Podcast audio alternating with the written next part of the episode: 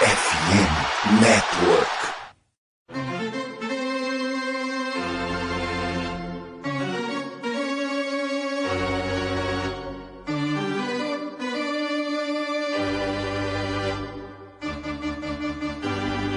It's time for Dodger Baseball. Charged up. Charged up. Charged up. Let's go, Dodgers! Let's go! Another home run party. They, they just keep coming at you.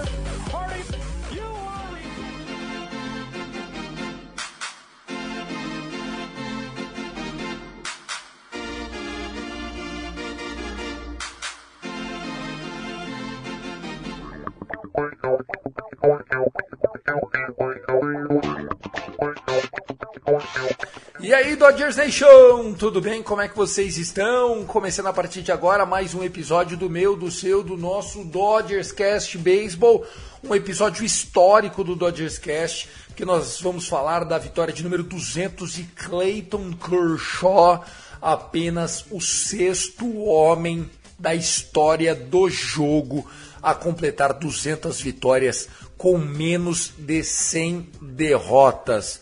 A gente vai trazer mais informações sobre essa carreira monstruosa do nosso GOAT dos GOATs, Clayton Kershaw. Vamos falar também da série contra o Mets, que já foi passado, vamos rápido.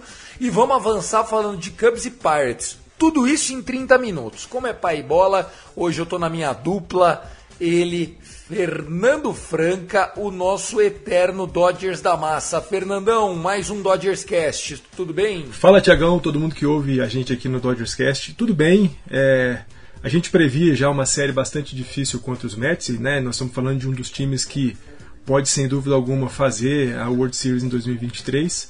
Mas o que ficou marcado de fato nessa série aí contra o time de Nova York, lá do Queens, foram as 200 vitórias de Clayton Kershaw.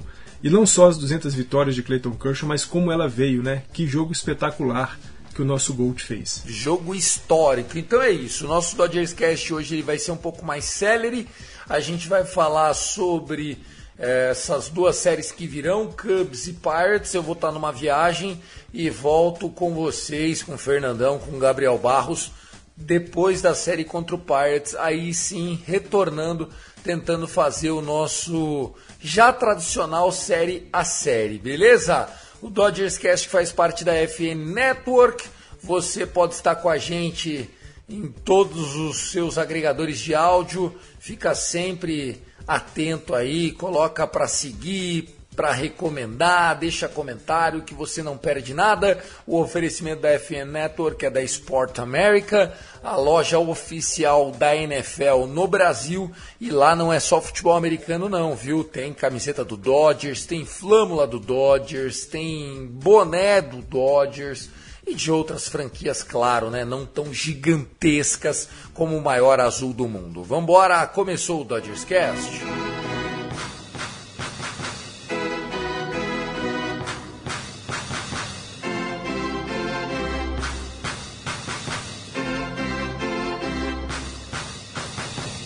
Fernandão, da série contra o Mets, né? Perdemos a série 2 a 1 já era previsível, Gabriel Barros acertou, foi 2 a 1 o jogo contra o Max Scherzer, ele foi até um pouco pegado, Noah Syndergaard deixou algumas bolinhas um pouco mais penduradas do que devia, teve uma hora que a gente não resistiu e tomou a virada, tava 1 a 0, virou 2 a 1, acabou 5 a 3.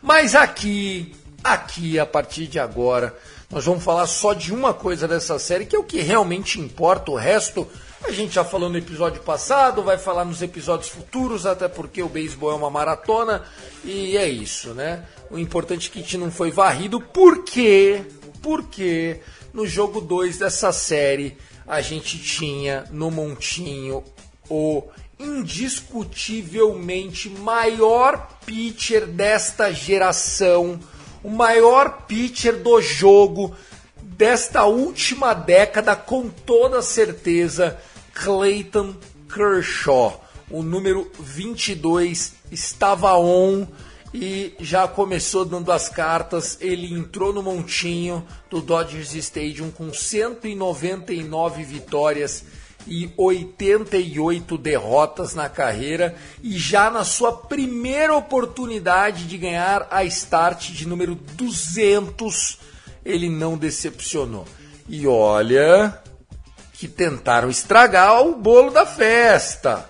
Primeiro at-bat do jogo, Brandon Nimo canhoto até, né? Contra o canhoto Kershaw, acertou uma, uma line-out, não foi nem uma fly-out, foi uma line-out para o right field. Jason Hayward, parecendo eu, como outfielder, foi pegar a bola, se embananou, caiu de costa, plantou bananeira, tentou pegar a bo bola com a mão crua, não conseguiu, foi um vexame.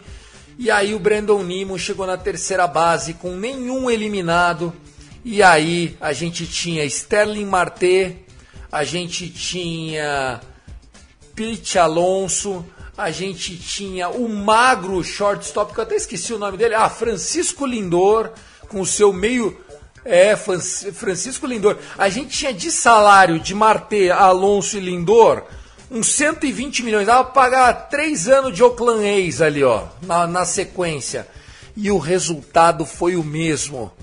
Swing and miss strikeout, swing and miss strikeout, swing and miss strikeout, 3K seguido, KKK pro Kershaw, que ganhou o jogo 5 a 0 Dodjão. Fernandinho, que delícia ver o homem jogar, hein? Ah, Tiagão, demais, né? Eu sempre falo que quando a gente vê um jogo do Clayton Kershaw e ele arremessa aquela bola de curva dele meio-dia, 6 horas, e que ela entra de maneira espetacular, pode saber que vai ser uma noite também espetacular e essa noite da vitória, né, de número 200 do Kershaw foi justamente assim. A slider, a curveball estavam hiper afiadas, entrando muito bem, produzindo muitos swings no vazio e foi assim que o Clayton Kershaw construiu a vitória, né, dos Dodgers nessa partida de 5 a 0 mas também a partida, a vitória 200 dele na carreira, né? E, e mais importante, né, Tiagão, essa vitória 200 ela é tão marcante que o Kershaw entra na, na galeria dos arremessadores que tem 200 vitórias com uma única camisa.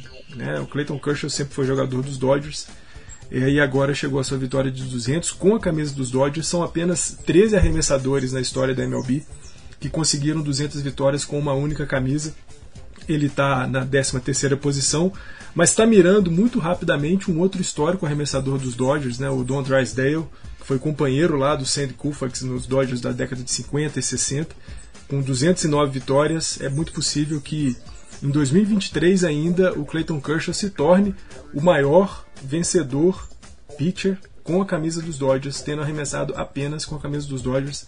Ele deve passar em breve aí o Don Drysdale é, Clayton Kershaw, como você disse, né, Tiagão, 200 vitórias, 88 derrotas apenas, um percentual de vitórias de quase 70% e a rate de carreira dos 2.48 e tá aí a 167 strikeouts de chegar à sua marca de número 3.000. Ele tem hoje 2.833 strikeouts na carreira. Nós estamos falando de, como você disse, né, do maior arremessador é, dos últimos 20 anos, sem dúvida alguma do maior arremessador de uma geração é, e de um dos caras que a gente vai falar para sempre, como a gente fala de Bob Gibson, como a gente fala de Don Drysdale, como a gente fala de Sam Koufax, como a gente fala de Cy Young, Cy Young que já foi prêmio para o Clayton Kershaw por três vezes, MVP de temporada. Estamos falando de um jogador geracional, de um jogador espetacular e o que ele fez para os Dodgers nessa vitória de 5 a 0 a única vitória que a gente teve na série contra os Mets foi sensacional você citou aí né, esse probleminha de defesa, na, justamente já na primeira entrada, um jogador em terceira base, ele conseguiu manter o Nimo na terceira base, não anotaram corrida. Ele falou isso depois, né, da, da na entrevista que ele deu depois do jogo. A, a Kirsten Watson perguntou para ele como é que foi o, né, pensar em, em, em não deixar o, o Brandon Nimo avançar mais. E ele falou, cara, eu não estava pensando em strikeout de ninguém que vinha depois do Nimo, eu só queria que as corridas, a corrida ficasse em um. Eu só queria que o Nimo anotasse. Eu não queria que ninguém que viesse depois do Nimo conseguisse chegar em base ou conseguisse um home run em cima de mim. Eu só queria manter a corrida em um para deixar o nosso time sendo capaz de, de apostar ainda nesse jogo. E não foi só nessa primeira entrada que ele teve problemas, né? Na sétima entrada, na última entrada, ele tinha esquinas ocupadas e mais uma vez foi espetacular, um strikeout que deixou uh, o time dos, dos Mets zerados ainda. É, o que eu acho que a gente é, pode ver do Clayton Kershaw é que, assim, cara, a gente tem que se acostumar que a bola rápida dele tem 90 milhas, 92 né, nesse jogo. É, e que ele está se sentindo muito bem. Né? Nesse, nessa entrevista para Christian Watson, ele falou que é, se sentia muito feliz porque a vitória né, é uma estatística de time e que o time do Dodgers sempre deu para ele times competitivos e que foram para os playoffs. Então ele falou assim: é, bom, eu, eu me sinto privilegiado do Dodgers ter me dado condições de vencer 200 jogos, né? Além de tudo é humilde, né, Fernandão? Além de tudo ainda fala a coisa certa, né, meu? Não, é, é eu estava também acompanhando essa parte da entrevista de fato, né? Ele é aquilo, o, cara joga o tempo inteiro pro coletivo, né? Ele sabe que a, a estatística de vitória, né, para um pitcher, ela, claro, depende muito daquilo que ele é capaz de fazer, sem dúvida alguma. Mas é, se ele mantiver o time adversário com uma corrida e os seus companheiros não anotarem duas, ele perdeu o jogo. E aí é justamente nesse ponto que o Clayton Kershaw superlativiza né, os seus companheiros aí ao longo desses 15 anos que ele está com os Dodgers. Né, o fato de os Dodgers, pelo menos nos últimos, nas últimas 12, 11 temporadas, ter dado condição para que ele fosse esse arremessador que ele se tornou, que ele é, e chegado a essa marca aí de 200 vitórias. É um cara que tem números impressionantes, mas é, nunca coloca somente para ele esses números, né? Coloca sempre que as condições, os companheiros, a organização sempre foram importantes para que ele pudesse ser o que ele é hoje. Legal, legal. E aí eh, já ficam aqui duas, duas questões, né? Uma histórica, que é ele passou o Pedro Martinez porque até então o Pedro Martinez eh, era o jogador com o melhor winning percentage a chegar a 200 vitórias. Porque você tem que entender, gente, que os arremessadores eles chegam em 200 vitórias. É que quando eles chegam em 200 vitórias, eles já perderam 130, 140 jogos. É normal, é normal. Ninguém é o Clayton Kershaw, ninguém teve tantas. Assim, não é que ninguém, nem todos, nem, nem, nem todos são Clayton Kershaw dessa lista aí, o Pedro Martinez tinha né, o mesmo talento do Cleitinho, mas assim, nem todos também tiveram é, um suporte né, que o Dodgers deu, porque realmente, quantos jogos o Kershaw sofreu 3, 4 corridas e a gente marcou 5, 6, normal, normal, é, é, é, é isso mesmo, entendeu? O, o pitcher ele fica um pouco refém do ataque do amiguinho, não tem muito o que fazer. Então, é, eu acho que ele não está errado em agradecer a equipe, obviamente que a gente que agradece ele por nos emprestar esse talento. Então, 200 é vitórias e 88 derrotas é a melhor winning percentage da história da MLB de um pitcher com 200 vitórias, lembrando que ele se tornou o primeiro pitcher a ter 100 vitórias a mais do que derrotas na coluna. A outra questão que eu acho legal é o arremesso de curveball do Kershaw, né, que é um arremesso clássico dele, que ele manda aquela bola 75, 76 milhas por hora, né? A bola faz um balãozinho, ah, o jogador nem gira porque fica com medo de dar um pop-out, um contato ruim, fica achando que a bola vai ser alta e vai sair e ela cai dentro da zona do strike. Ele deu seis arremessos desse no primeiro inning mostrando que ele está muito saudável, né? Porque a gente sabe que o Kershaw não está bem quando ele não usa curveball. Porque a curveball é o arremesso, apesar de ser o mais lento, é o que mais exige das costas do Kershaw. Né, no, no, no, no, arremesso.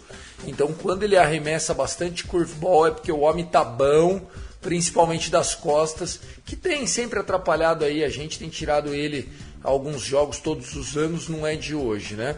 É, Para a gente concluir, ficou também muito nítido a diferença de qualidade de arremessos quando você tem o Austin Barnes é, com o Kershaw do que quando a gente teve aquele Austin Wills né, com o Dustin May, que eu achei que não fez uns wins, win, é, wins É, não teve uma, uma partida boa, mas também não foi tão ruim quanto os números mostram.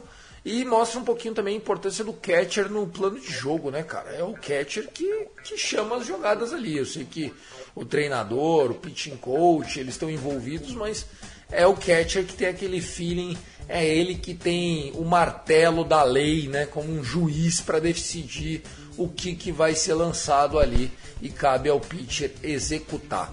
Mais alguma coisa para falar dessa série contra o Mets ou vamos embora? O Tiagão, só para poder falar né, desse detalhe que você trouxe aí do Clayton Kershaw ter é, as 200 vitórias, mas não ter chegado nem a 100 derrotas ainda.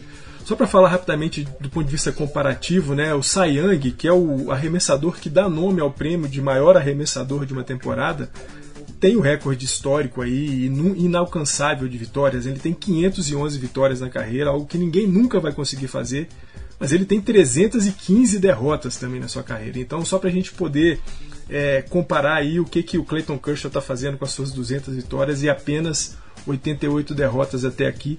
E o Austin Barnes, né, como você disse, é o cara que controla o jogo do Clayton Kershaw, não à toa. É, quase sempre que o Clayton Kershaw arremessa, Austin Barnes está ali atrás do montinho. Mas a gente precisa muito da volta do Will Smith porque nosso ataque tem tropeçado bastante, viu, Tiagão? Precisamos dele logo. Precisamos, precisamos desse ataque acordar um pouquinho a mais, né? A gente teve um jogo de dois home runs do Fred Freeman na abertura da série. É, tivemos um jogo de dois home runs do D.Day Martinez no jogo do 5 a 0 que a gente venceu, o jogo do Clayton Kershaw. Muito bom ver o, o, o DJ Martinez performando, né? Ele é um, é um jogador aí que, que eu gostei muito da contratação, já falamos isso em episódios passados.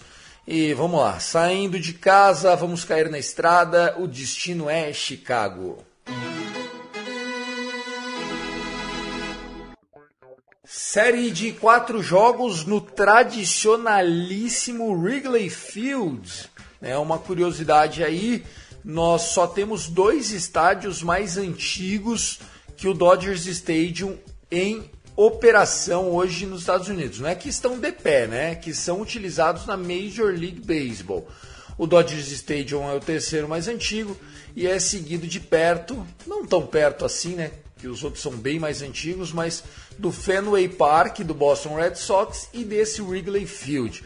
Wrigley Field que é realmente de uma arquitetura muito pitoresca, né? Ele fica numa região bastante é, densa demograficamente falando, fica entre prédios e avenidas ali, tudo tijolinho à vista na Wind City, né, na cidade dos ventos, e é muito legal a gente ver é, jogos no Wrigley Field, né, principalmente aqueles jogos que são mais cedo, que são os jogos vespertinos, né, eu acho sempre muito legal. E a gente vai ter isso, tá? A série começa hoje à noite, 8h40, horário de Brasília.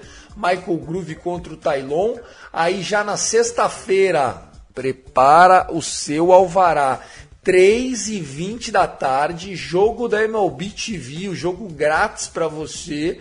Julio Urias contra Drew Smiley. A gente enfrentou esse Drew Smiley já esse ano, né? Lembrando que a gente perdeu a série contra o Chicago em casa. Depois, no sabadão, também 3h20, Dustin May contra o Wesner. E aí, no domingo, o jogo do domingo está escalado para começar às. Cadê? Não tem jogo do Dodgers no domingo? Tem sim, 3h20. Bom, então é isso. 8h40 da noite, 3h20, três dias seguidos. Sexta, sábado e domingo, 3h20 da tarde. Clayton Kershaw contra o ace deles atualmente, Marcus Stroman. E aí, o que, que, você achou de desse calendário aí, quatro jogos em Chicago, Fernandão? Ah, Tiagão, primeiro assim, né, nós vamos fazer jogos em horários complicados para quem vive na costa oeste, né? É, de novo, são jogadores que vão fazer partidas é, às 4h40 da tarde, né? Como se estivesse jogando às 4h40 da tarde do, da costa oeste e a gente não tem visto bons jogos dos Dodgers é, na parte da tarde, né? Inclusive o último jogo dessa série contra os Mets foi um jogo vespertino e a gente não conseguiu desenvolver um jogo muito bom. A vantagem, talvez, para essa série contra Chicago é o fato de a gente conhecer parte desses jogadores, né? A gente está falando de um time que uma série atrás, antes dessa série contra os Mets que nós jogamos, foi a, o time com, contra o qual a gente fez três partidas é, no Dodger Stadium. Enfrentamos o Jameson Taylor, enfrentamos o Drew Smiley. Ainda não conhecemos o Marcus Stroman, mas claro, o Marcus Stroman é um cara que já está na liga há bastante tempo, então a gente tem bastante informações sobre ele. E tem o Wesnesk, que é o arremessador do sábado.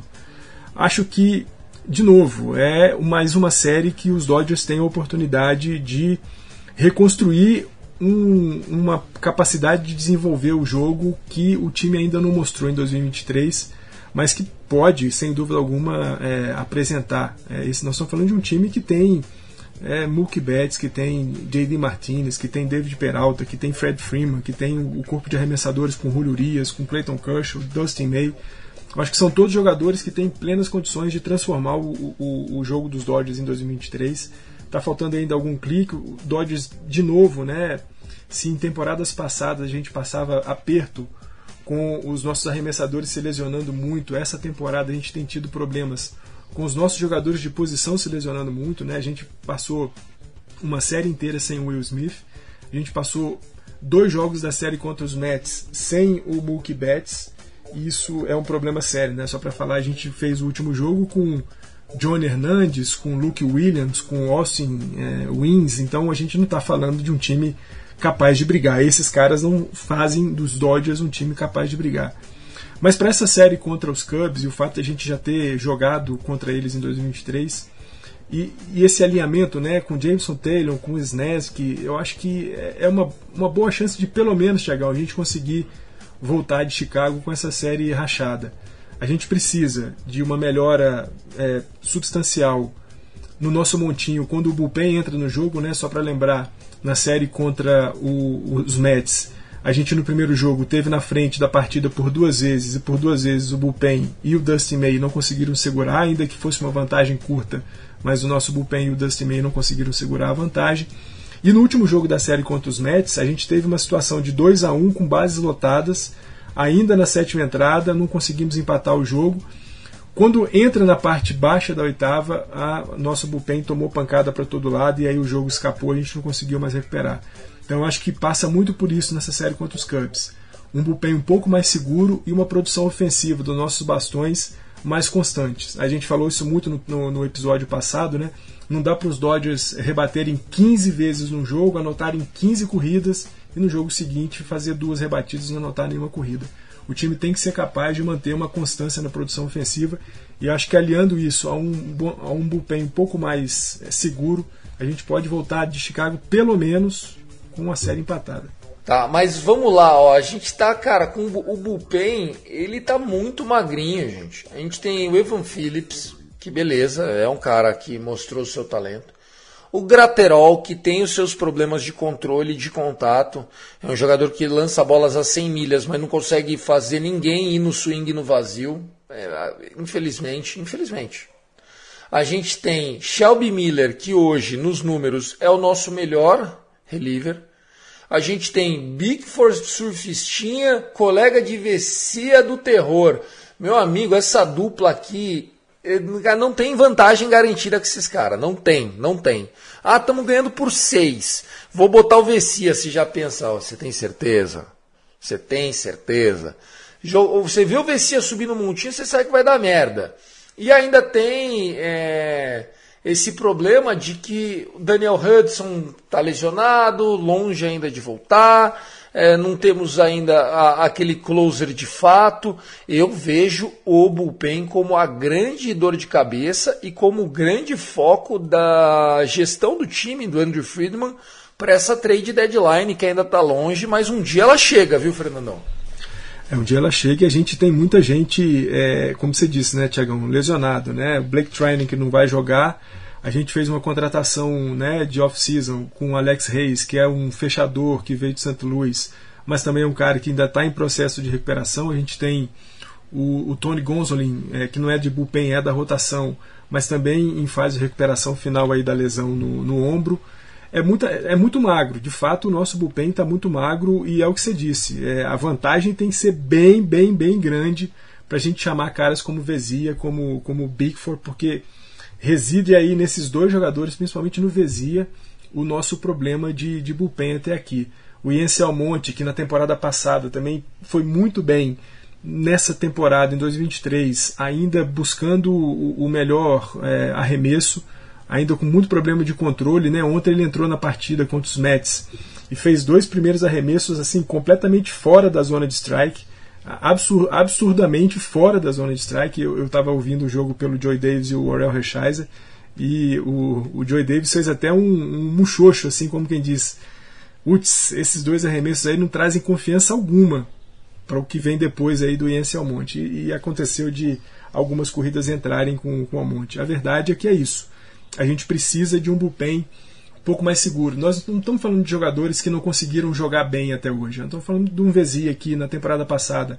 Foi um cara sólido, tomava suas pancadas, porque isso é, é parte do jogo do, do, do arremessador de bullpen mas nessa temporada especialmente ele está tomando muita pancada, né? para além daquilo que ele já tomava anteriormente.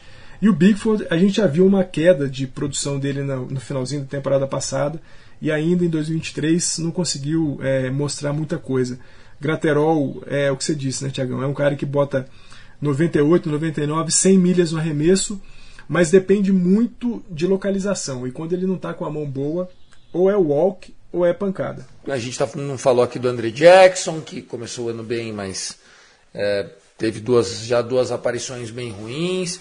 A gente tem o Caleb Ferguson, é, que também a gente não entende, né? Ué, será que, será que a gente não pode usar ele? Porque é, ele me parece ser um cara até mais, mais comprovado do que o próprio. É, Vecia, né, o Caleb Ferguson, a gente tem o Ian Almonte, que entra no jogo sim, entra em jogo ganho, sabe assim, eu não vejo o Ian Almonte ainda com, com a, a força. Vamos dar um caso clássico, né, o do Vecia nesse jogo que a gente tomou a virada, jogo 1. O Vecia lota as bases, consegue um bom strikeout, fecha o inning, aí lota as bases sem nenhum out, e aí coloca o Phil Bickford. Na minha opinião, ali, ali era o Graterol. Entendeu? Um jogador que você sabe que vai provocar contato, um jogador que tem uma bola rápida que deixa os jogadores eh, adversários em check. Aí botou Bickford surfistinha, o cara fez a pior coisa que ele podia, um bulk. Né? Ele, ele andou um corredor ali bizarro, bizarro. Ele mesmo, o David Roberts foi reclamar para proteger o atleta, porque foi um balk, não tem o que falar. Ele posicionou a mão e mudou e fez o chutinho, mudou o pé de apoio, fez e refugou, acabou, é balk, velho. Porque se aquilo não for balk, não tem mais balk no beisebol. Então é isso, previsão da série contra o Cubs 2-2. É, eu, eu acho, Chegão, eu acho que a gente precisa é, entender o momento que os Dodgers estão, né? A gente está falando de um time que hoje tem campanha negativa, né? Nove vitórias, dez derrotas. A gente chamou atenção no episódio passado o fato de os Dodgers não conseguirem emplacar uma sequência de vitórias. Até aqui a gente só teve uma sequência de vitórias, que foi justamente na série contra os, os Rockies, que a gente venceu as duas partidas. A única sequência de duas vitórias que nós tivemos em temporada até hoje foi essa contra os Rockies. Depois a gente alternou sequências de derrotas, ou então vitórias e derrotas, vitórias e derrotas, e assim por diante. Eu acho que o fato de a gente estar pegando um time que é positivo, 11-6, que vem de quatro vitórias consecutivas, no Wrigley Field, uma cidade que vai estar tá frio. Em Chicago vai estar tá frio, jogo diurno é, na cabeça e no organismo dos nossos jogadores. É, Marcus Stroman, é, Drew Smiley, Jameson Taylor são caras que a gente tem que tomar um pouco mais de cuidado aí no, no, em como construir o jogo em cima desses caras. E acho que nesse momento é preciso pensar mais estável. Um 2 a 2 seria muito bom. Claro, voltar de lá com 3 a 1 seria maravilhoso, mas eu acho que pensar num 2-2, né, garantir vitórias nos starts é, do, do Dustin May e do Julio Urias, tem, essa, esse tem que ser vitória com esses dois caras, e aí ver depois o que, que o Grove e o Syndergaard conseguem fazer aí nos seus jogos. Perfeito! Fernandão, então falamos do Cubs, saindo de lá, nós vamos para Pittsburgh.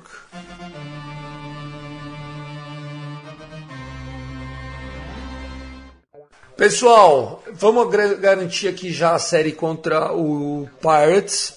É, nós não teremos Dodgers Cast, então, até a outra quinta-feira, quando o Dodgers encerra é, essa série contra o Pirates. O Pirates, historicamente, um time horroroso, historicamente, um time muito ruim, historicamente, um time que não faz nada a não ser dar vergonha ao seu torcedor. Porém, esse ano, mesmo sem o O'Neill Cruz, né, o grande prospecto da liga, né, o próximo Tatis Júnior para muitos, o shortstop de 2 metros de altura, né? A galera não sabe, mas o O'Neal Cruz tem o tamanho do Aaron Judge. Só que ele é infielder, né? O bicho é esses protótipo 2.0, um robozão. Quebrou o tornozelo, tá fora desse confronto. Nós vamos ter é, Noah Syndergaard enfrentando Johan Oviedo, que tem feito um grande ano.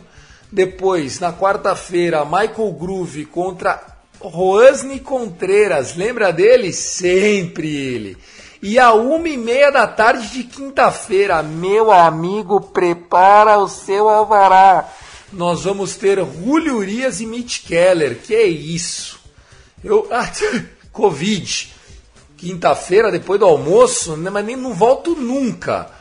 Tá? Então tá aí, dia 27. E aí a gente acabando essa série, a gente faz um novo Dodgers Cast Queria eu falar que aqui é 2-1 seco, 3-0 para varrer, mas não sei não, esse parte está enjoado, está embaçado, viu, Fer? É, Tiagão, né, contando aí com, com Brian Reynolds jogando muito, Andrew McCutcheon, né, que historicamente é um jogador dos Pirates que rodou aí pela liga e agora volta para o canto do cisne, né, jogar na, na, na terra onde ele foi formado. É, os arremessadores, né, que você falou, Johan Oviedo, Mitch Keller, os caras estão jogando bem. Vince Velasquez, e, Vince Velasquez e Rich Hill ainda apanhando bastante. Mas nós estamos falando de um time que você introduziu muito bem, né? Perde demais, toma pancada de todo mundo, faz o torcedor passar vergonha, mas que em 2023 está com a campanha positiva, muito melhor que a nossa, e mais, com uma sequência de vitórias que nós não conseguimos ter até agora, né? Os caras estão a quatro vitórias aí consecutivas.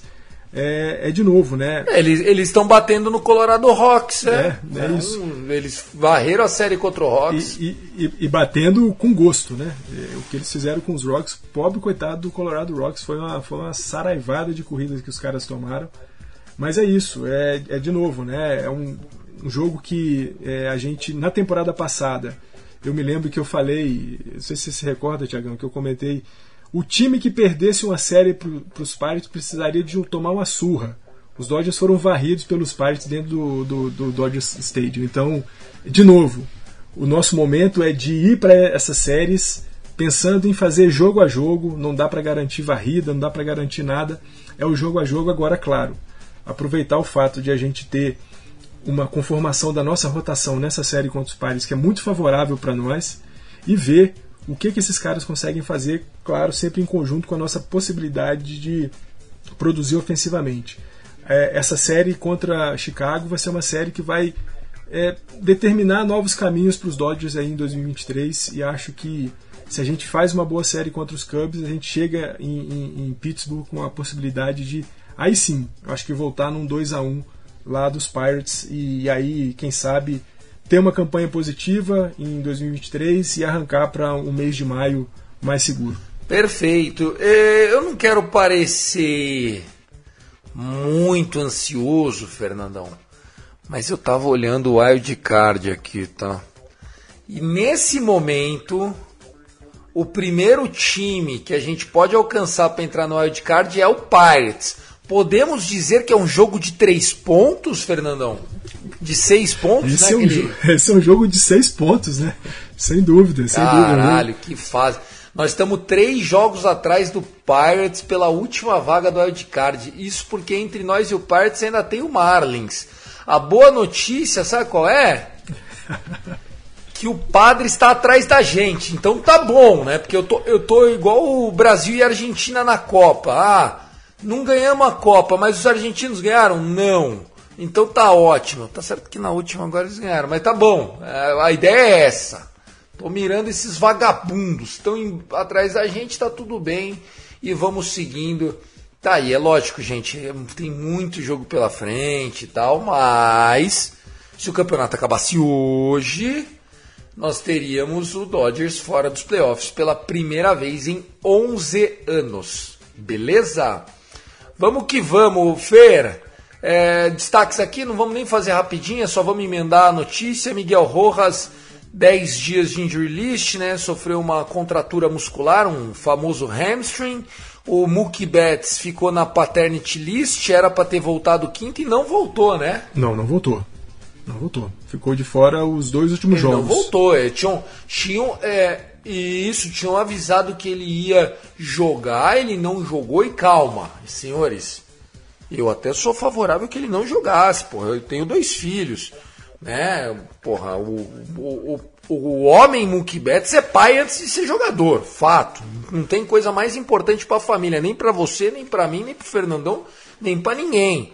Eu só tô um pouco cabreiro, não é com a pessoa atleta Mookie Betts, e sim com a situação ali dentro da família, do núcleo familiar do Mookie Betts, por quê? Porque o David Roberts falou, liberamos ele para o nascimento do filho, ele está indo acompanhar o parto, mas amanhã ele estará de volta, está confirmado. E ele não voltou, então eu fiquei um pouco preocupado. Você viu alguma notícia, se está tudo bem com a criança? Não, Tiagão, pelo menos não apareceu nada sobre qualquer é, tipo de complicação, nada, nada disso. né? Eu é, não vi nada, nada também. Nada. Tomara que seja mesmo só mais um é... dia mas estamos em oração aqui, é exato. Mais um dia para curtir o filho do que qualquer complicação, né? Sem dúvida. Não, e merece, né? Injusto, até porque, porra, imagina só você, hein? Imagina só você, corneteiro. Nasceu seu filho. Sua mulher tá lá, pô, apesar que ela tem rede de apoio, tem mãe, sogra, sei lá, cunhada, tá todo mundo lá com ela. Aí você é o pai. Você chegou lá, daí você já tem que sair no dia seguinte para jogar. Só que agora o homem vai para Chicago e depois vai para Pittsburgh, sendo que o day off que ele tem não é em uma série em casa. Ele dificilmente ele vai ser, não que não tenha condição de fazer isso, ele pode com o dinheiro do Mookie Betts, amigão. Ele pode comprar o Pirates, vai, vai comprar o Pirates e acabou o Pirates. Mas assim, só pra gente botar em perspectiva, né? Acho que ele falou pro David Roberts, doutor, deixa eu ficar mais um dia aqui, vai, porque depois nós vamos cair na estrada tal. Ela tá meio manhosa aqui. E tem coisa que é só pai e mãe mesmo, velho. Não tem. Então tá aí, Mookie parabéns pela paternidade, que traga sorte essa criança ao nosso Dodgers, porque nós estamos precisando. Porque para dar azar já tem o Vessi e o Bigford, porra. Um abraço, Fernandão. Prazer gravar com você mais um episódio. Tiagão, um abraço para você. Só também trazendo um pouquinho de notícia aí da nossa injury list. O nosso Catman, o Tony Gonsolin, já fez é, um jogo de rehab em OKC. Vai fazer ainda mais um. Se der tudo certo nesse primeiro jogo, ele faz mais um e aí começa já a sua preparação para ser reintegrado à nossa rotação titular. É um cara que a gente precisa muito, muito, muito de fato em 2023 um abraço para você, um abraço para quem ouve a gente aqui no Dodgers Cast e sempre Let's Go Dodgers. Perfeito, Fernando, muito bem lembrado, né? Tony Gonsolin, o cara que teve areia abaixo de 3 ano passado. Meu Deus do céu, velho. Aí, a gente pode. Bom, eu, ofereço meu carro para pegar o Syndigar e levar na rodoviária. Não sei se, se precisam, mas se precisar, Fernandão, tá à disposição, viu? Eu vou lá, pego ele, deixo na. Eu carrego a mala, viu, Tiagão? Eu não sei dirigir, não tenho carro. Você carrega a mala? Então... Eu carrego então, a mala se for o caso. Fica tranquilo. Vagabundo esse Noah Siriga. Mas enfim, beleza, ó. Tá dito isso, Tony Gonsolin, esperamos você de volta. E, né, se precisar de uma van, a gente aluga para botar o VC e o Big for junto também. Não tem problema, viu, Dave Roberts? Pode ficar tranquilo, esse custo a gente não te dá. É isso, pessoal. Um abraço. A gente se vê semana que vem. I love LA. Go, go, go, go, go, Dodgers!